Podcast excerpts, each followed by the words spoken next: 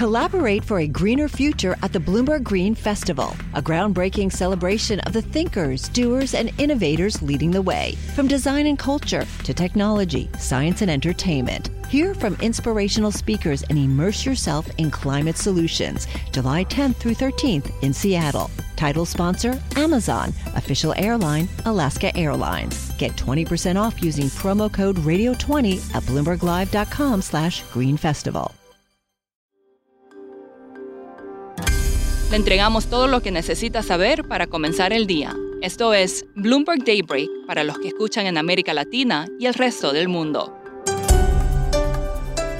Buenos días y bienvenido a Daybreak en español. Es viernes 26 de agosto de 2022. Soy Eduardo Thompson y estas son las noticias principales. Es el gran día. Hoy a las 10 a.m. hora del este será el discurso de Jerome Powell en Jackson Hole. A la espera del discurso, los futuros en Wall Street están en terreno negativo, Europa cae, pero Asia cerró al alza. El crudo avanza, los bonos del tesoro caen y el Bitcoin retrocede. Con respecto a este discurso, hablé con Sebastián Boyd, editor del blog Markets Live de Bloomberg, sobre cuáles son las expectativas del mercado.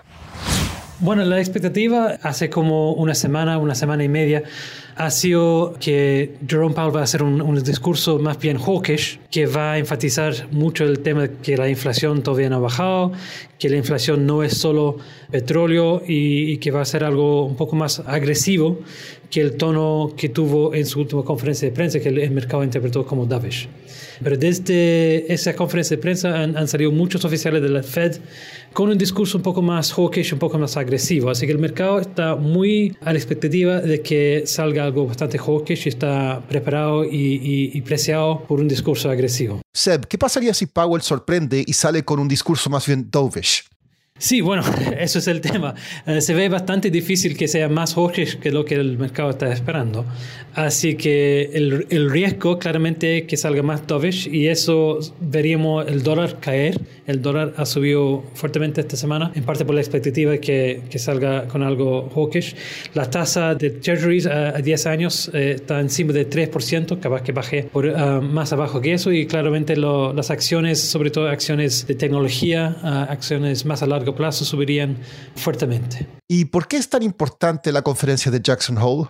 Bueno, dos razones. Eh, uno es que en el pasado Jerome Powell ha usado esta conferencia para hacer anuncios importantes sobre política monetaria. Dos años atrás cambió el sistema de política monetaria de Estados Unidos, eh, el método de inflación a un método de promedio. Así que el mercado espera que si hay, hay pronunciamientos importantes, este es el momento que lo va a hacer. La otra cosa es que la Reserva Federal ha abandonado el forward guidance en sus um, declaraciones, así que hay bastante incertidumbre sobre lo que va a ser el, el, camino que va a seguir la tasa hacia el futuro. Así que cualquier comentario que haga Powell en este momento estaría llenando un vacío de información. En otras noticias, un juez federal en Florida ordenó al Departamento de Justicia divulgar hoy una versión censurada de la orden de investigar la casa de Donald Trump en Mar-a-Lago. El FBI hizo un allanamiento en busca de documentos que Trump habría sacado al término de su presidencia. Rusia ordenó elevar el número de tropas en su ejército en 137 mil personas a 1,15 millones, el mayor nivel en más de una década. No se explicó el motivo ni de dónde vendrían los reclutas. En noticias corporativas, LastPass, el administrador de contraseñas más popular del mundo, dijo haber sido víctima de un hacker. The Wall Street Journal dijo que Panasonic construirá en Estados Unidos una planta de baterías de vehículos eléctricos de 4 mil millones de dólares y T-Mobile se asociará con SpaceX de Elon Musk para ofrecer servicio de telefonía inalámbrica en partes remotas de Estados Unidos. Pasando a América Latina, en una entrevista televisiva, el expresidente de Brasil, Luis Ignacio Lula da Silva, se comprometió a conducir una economía estable y evitar los errores de su sucesora Dilma Rousseff si gana las elecciones. En Argentina, legisladores de oposición están pidiendo un juicio político contra el presidente Alberto Fernández por los comentarios que hizo sobre un fiscal federal, informó el diario La Nación. Por otra parte, el senador republicano Ted Cruz instó a Estados Unidos a imponer sanciones contra la vicepresidenta Cristina Fernández de Kirchner por acusaciones de corrupción. En Chile, el presidente Gabriel Boric aceptó la renuncia de su ministra de Desarrollo Social luego de que se informara que ella intentó contactar a un activista indígena radical. Es la primera baja de su gabinete en menos de seis meses de gobierno. México recaudó 75.600 millones de yenes, o unos 550 millones de dólares, con la venta de su primer bono Samurai, vinculado a los Objetivos de Desarrollo Sostenible de la ONU. Siguiendo con México, un economista de Citibanamex dijo que las minutas de la última reunión de política monetaria de Banjico indican que los miembros de la Junta podrían estar divididos sobre la magnitud del próximo aumento de tasas.